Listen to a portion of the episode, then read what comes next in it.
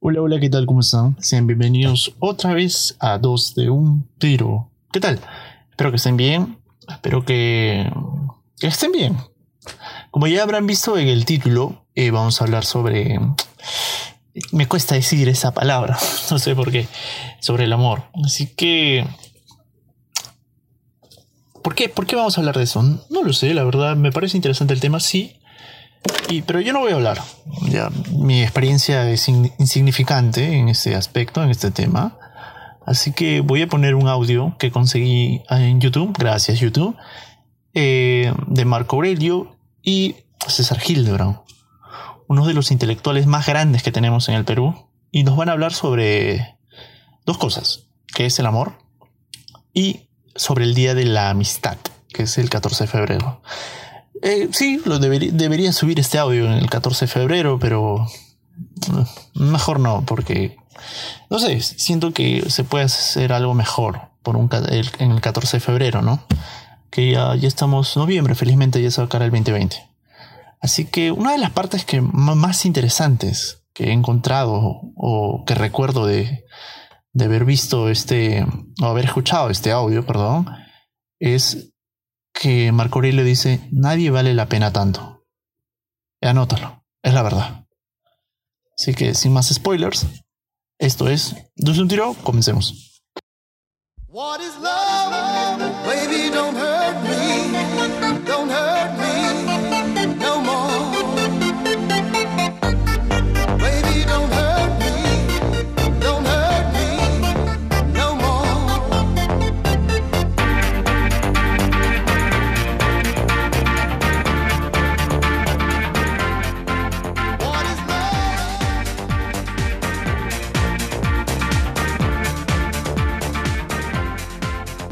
Técnica nos acompañe esta vez y que no haya una interrupción en el diálogo que no es político, sino gracias a él, intelectual e inteligente, con Marco Aurelio de Negri, sobre el Día del Amor y la Amistad, que a mí me parece una enorme guachafería, la verdad, pero que en fin, es una especie de hito en el calendario y una marca emocional en la sociedad contemporánea.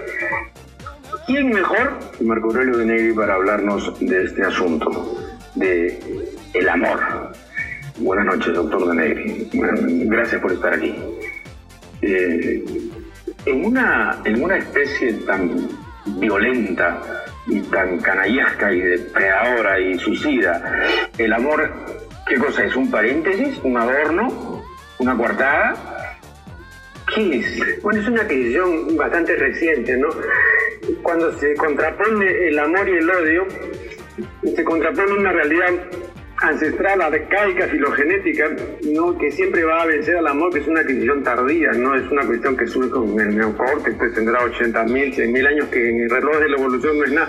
El odio sí es completamente arcaico. ¿no? Entonces, en esta lucha entre el amor y el odio, eh, el odio es mucho más peligroso. Ahora viejo y más sabido. Sí, no es, no es como el racismo, pues el racismo es lo natural. ¿no? El no racismo es una construcción artificial de difícil... Eh, equilibrio, precaria, que al primer tropezón se cae. ¿no? Entonces, el no racismo es natural. Claro, en eso estoy de acuerdo con Sabater y con otros muchos. Y el amor romántico es ya, ya, no reciente, sino recientísimo. Sí. Pero el, amor romántico es, este, como, como decía muy bien Ortega, ¿no? Eh, cuando, describía al romántico, decía, e, es aquella persona a la que el corazón se le ha subido a la cabeza, decía, eh, creo que simplemente es ya la exacerbación de toda una corriente que viene del siglo XII para adelante y que llamaremos pues el loco amor, el amor pasión. ¿Por qué se dio esa corriente? Bueno, a raíz de los trovadores, creo esta es una lectura que, he hecho yo y que han hecho también otros autores, singularmente Luc de por ejemplo. Creo que se trata de lo siguiente, ¿no? Ya no teníamos en Occidente ¿no? Eh, ningún equivalente eh, orgiástico.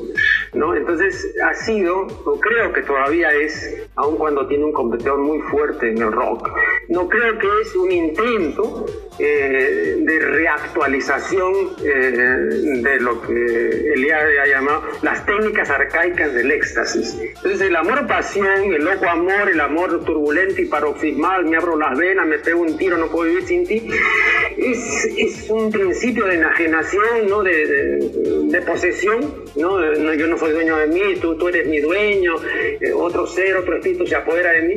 Y en esa medida es un salir pues, de uno y es un salir del mundo, un querer trascender. ¿no? Y ¿Es algo loco o es algo idiota?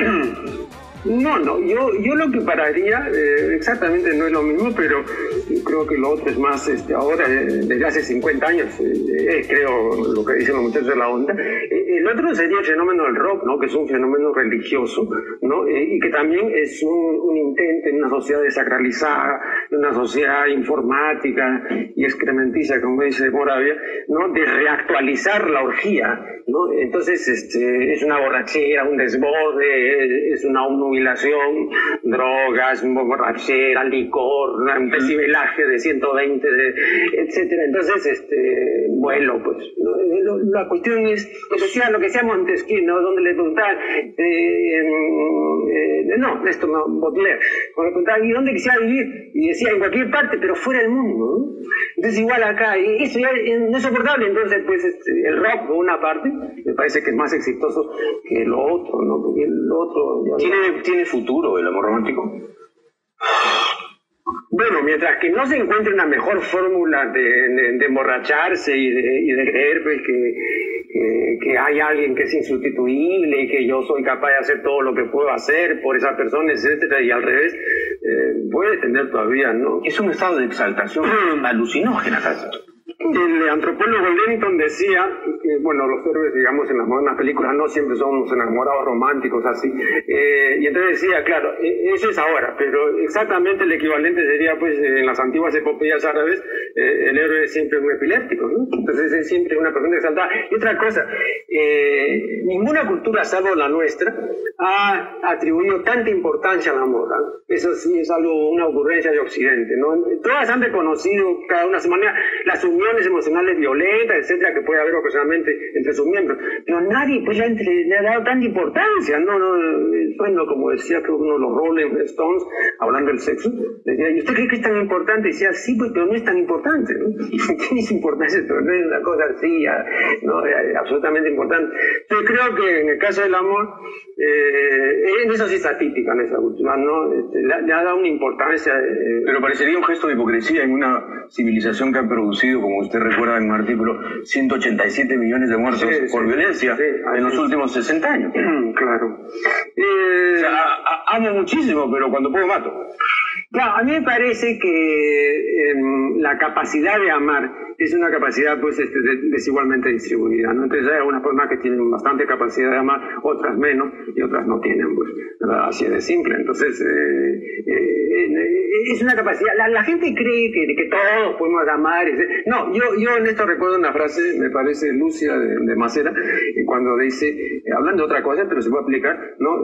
la promesa y, la historia, y el tamaño de una historia cualquiera dependen siempre de nuestro propio tamaño. Somos pequeñitos, pues entonces igualmente así será nuestro amor. Esto se puede aplicar al amor, ¿no? O sea, promesa de un amor cualquiera, el tamaño será pues, como somos nosotros, ¿no? El desarrollo que tengamos, los valores que tengamos, en fin, ¿no? La proyección espiritual que tengamos. ¿Usted no cree en el amor romántico? No, pero creo que es, eh, pero es, es, un intento desesperado en una sociedad, eh, repito, secularizada, altamente secularizada. pero usted no cree. No, porque esto es... Eh, ¿Qué es? Es una... Es, demencial. es una enajenación.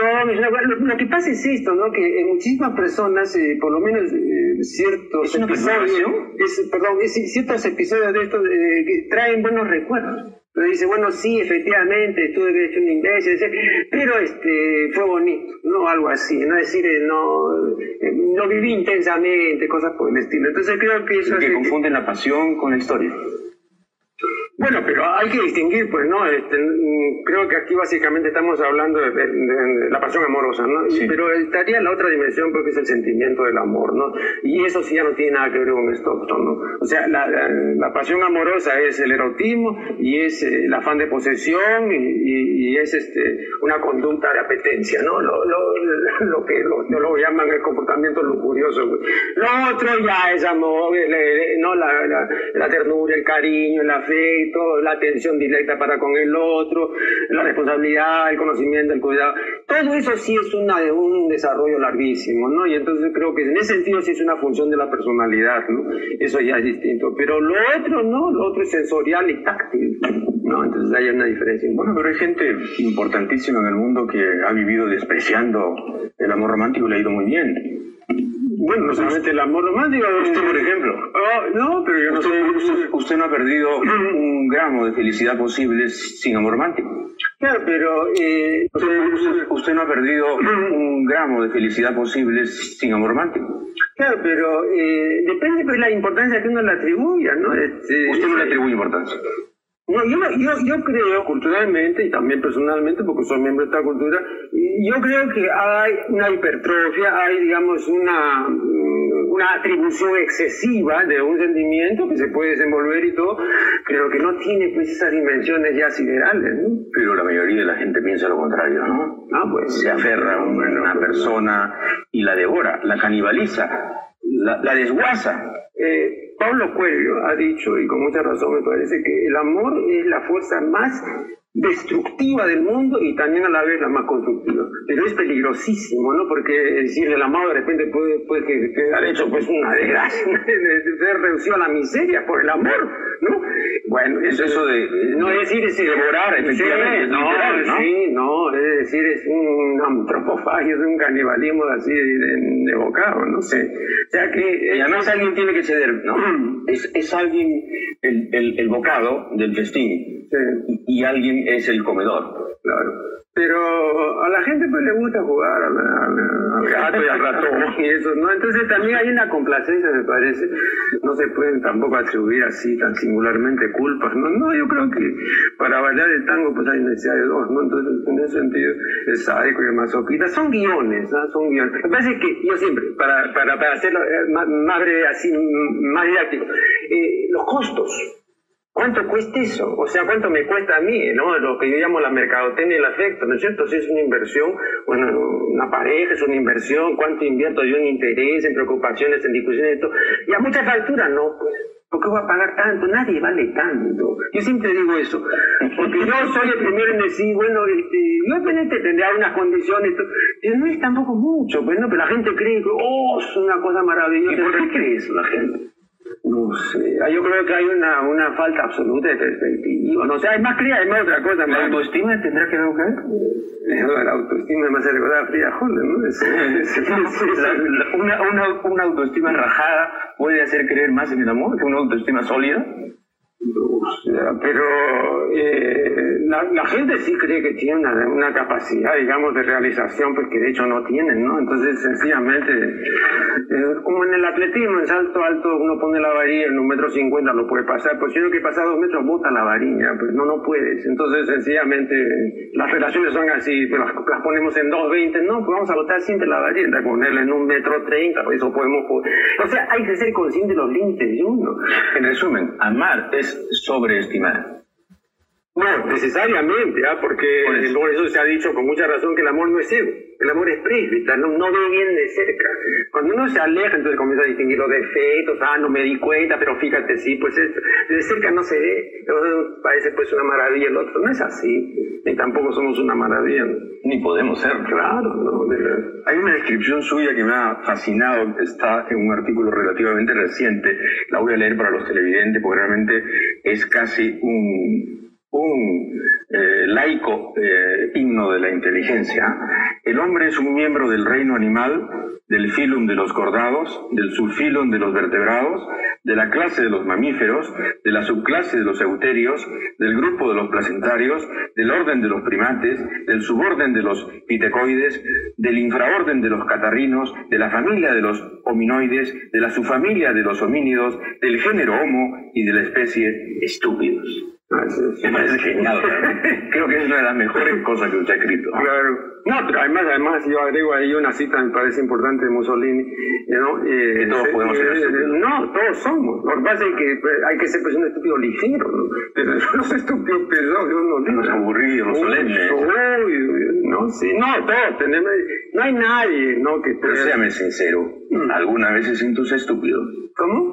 ¿Alguna vez se siente usted estúpido? No, lógico, pues sería pues ya el colmo, ¿no? No, no, no, lo veo sintiéndose estúpido. No, no, no, no, no, pero uno tiene que ser consciente de que en cualquier momento puede cometer una estupidez, absolutamente es así, ¿no? Yo creo que sí. Bueno, cometer una estupidez es una cosa y, y aparecer estúpido es otra. Ah, no, bueno, ya es otra. No, yo me refiero a la comisión de estupidez, de eso nadie está libre. Ahora, eh, citando a este paleontólogo Richard Leakey, usted eh, suscribe su pesimismo, ¿no? la especie humana está condenada a la extinción.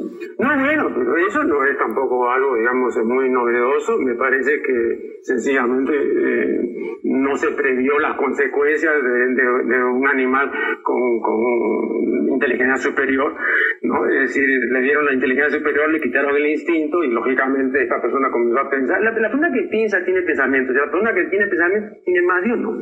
Y el que tiene más de uno duda, pues. Entonces el animal no duda porque tiene instinto, entonces el instinto es fijo, no reiterativo, secuencial y, ritual. Eh, la inteligencia es plástica, eh, flexible, etcétera pero eso tiene consecuencias para la conducta, porque cuando uno lo priva del instinto, como, la, como hizo la filogenia o el creador o, lo que se quiera, ¿no? entonces debiera haber en teoría, pero no hay, pues, ¿no? ciertos mecanismos internos de control automático. Nosotros, la especie, no tiene ningún mecanismo así de ese orden. Entonces, nosotros tenemos la inteligencia, el razonamiento, la voluntad, la reflexión. Entonces, es muy lindo. ¿no? Entonces, lo otro, un exabrupto y todo va pues a 100 kilómetros por hora. En cambio, uno se pone a pensar y todo eso. Eh, imagínate más adelante, ¿no? Cuando, digamos, desaparezcan los parlamentos y todos estos congresistas, ¿no? Será pues la máquina, pues, primero, pues no fastidiarán. Segundo, lo hacen todo rápido. Entonces, dice la región norte, que necesita tal cosa. Pero ya no habrá que todo eso, ¿no? ¿Por qué? Porque son controles automáticos. En otro caso no. Entonces hay una serie de cosas que no pueden ser ya controladas porque no hay ningún cerebro, o sea, no hay ningún mecanismo que detectado el error corrige el desfase. Porque no hay una relación entre la actitud, eh, perdón, entre la actuación real y la que la actuación para la que fue diseñado eso. ¿no? Entonces, eh, eh, eso es lo que hace el servomecanismo, que me parece muy bien. El, el, tocadisco de, un pato, ¿no? tiene 500 revoluciones por minuto, digamos que va a 499. Entonces el servo realmente la pone en inmediatamente. Aquí no, uno se equivoca, se casa, supongamos, ¿no? Se queda 20 años. Porque no hay ninguna cosa correctiva. ¿no? Acá, claro, ese problema es ese. Pues. Entonces, como no hay ninguna cosa correctiva, entonces tenemos que esperar pues, hasta que buenamente. Lo que decía Prado, ¿no? O sea, dos clases de problemas, lo que no se resuelven nunca y lo que se resuelven solo. Pues. Sí, pues Manuel Prado, ¿verdad? ¿no? Sí, pues. Ahora cita usted a Viking con esta frase tremenda que es: quizá la especie humana no sea más que un espantoso error biológico que se ha desarrollado hasta traspasar un punto en que ya no puede prosperar en armonía consigo misma, ni con el mundo que la rodea. Claro, porque es la única especie, dice Lili, con mucha razón, que destruye su ecología, que destruye suave, ninguna especie. Todas pueden ser depredadoras, comen, matan, eh, pero nadie puede destruir ya pues su medio vital, pues ese es ya demencial, pues, ¿no es cierto? Entonces... Eh, Mi hermano sí, ¿verdad? Eh, claro, pues... Y además lo hace con entusiasmo. Por supuesto, y lo hace como me decía Armando el otro día en el programa, este, jode bien. Porque el animal puede hacer alguna decisión, pero no la hace pues tan técnicamente, ¿no es cierto? Pero nosotros sí lo hacemos bien. Entonces hacemos deforestaciones, contaminamos el océano, polución ambiental, lo hacemos bien, en gran... Y con grandes argumentos, ah, ¿no? El progreso, ah, ¿no? La necesidad de expandirse, ah, dominar a la naturaleza. dominar a la naturaleza.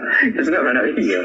Hemos dominado hasta asesinarla. Totalmente, ¿no? La necesidad de expandirse, dominar a la naturaleza dominar a la naturaleza. Es una maravilla. Lo hemos dominado hasta asesinarla. Totalmente, ¿no? Pero creo que no. Eh, Armando habla de, de, un proceso degenerativo, ¿no? Yo, otros hablan, me parece con razón también, de un proceso involutivo, estamos retrogradando, estamos este, con cosas que no teníamos hace 50 años. Pero para usted no, para usted es un software autodestructivo. Yo no, pero tenemos cosas que no teníamos hace 50 años nomás, lo que dice Tofe, pues no, 50, muy rápido los cambios, no, son los cambios, son la, rapidez de los cambios no se puede uno adaptar. Nosotros, por ejemplo, ¿qué cosas hacíamos digamos, en, la, década de 50? ¿no? Ya, eh, un cigarrito en las noches y una cervecita a fin de semana, esos eran los vicios. Y ahora, Teníamos pues una cultura de droga, una cosa completamente extendida, el narcotráfico y todas las otras escaladas. Eso no había hace 50 años nomás. ¿Usted cree que hay una aceleración? Hay una tremenda aceleración y eso sí no, no ya es algo incontenible. Todo, digamos, eh, digamos, eh, se, está eh, intensificando ya y creo que no para bien, pues desgraciadamente no hay una mejoría sino una peoría. Es una buena frase, una de sus mejores frases. Sí, bueno, pero es que hay una, ¿cómo es usted? Tendencia, propiedad, propensión a la peoría, ¿no? Sí, hay, hay, una cuestión, digamos, de... Es que hay una complacencia. Esos son nuestros ciorán. No, no, pero hay una complacencia en regodearse con la basura, con lo bajo, con lo sólido, ¿no? Hay, hay un gusto ahí por el lodo, ¿no? Hay una cosa de fango ahí, ¿no? Pero rico, ¿no? O sea, no es algo que, bueno, uno se cae en el fango. Eso es de este siglo, de este penúltimo siglo, ¿ah? Es algo más, más, digamos, relativamente reciente. Esa degustación por la mierda mm. no es del 1900 es de 1930, 40 empieza, ¿no? Sí, sí, sí. No, pero ahora sí ya sentado ya, ¿no? Exacto, y ahora ya es casi el fast food de la guerra, ¿no? Claro, pero... Se prepara rápido, se come rápido y se vuelve a comer. Claro. No, y encima lo que dice Moravia, esta es una sociedad de consumo, señores, por lo tanto esta sido una civilización excrementiva, todo lo que se consume se convierte en excremento, entonces cada vez consume más la gente, ya más excremento, pues. Es todo hay un proceso de enmierdeamiento, pero así generalizado, ¿no? Y eso tampoco no es reversible. Y ese es el problema, es decir, que cuando se hacen las cosas que se hacen, digamos, de degradación en televisión y todo, este, la gente cree que uno puede volver después al otro, no se puede. No se puede. El rebobinaje no existe. No, no, no, no se puede. No. Por ejemplo, hay una experiencia que todos los que hemos conducido, conducimos programas de televisión, la, conocemos. Si uno pone en un diálogo a una persona de clase A y a una persona de clase C, el resultado no es B, sino C. Porque siempre lo, lo, menor jala. No, eh, nunca, digamos, es B. No, no, ni tampoco, por supuesto, es A.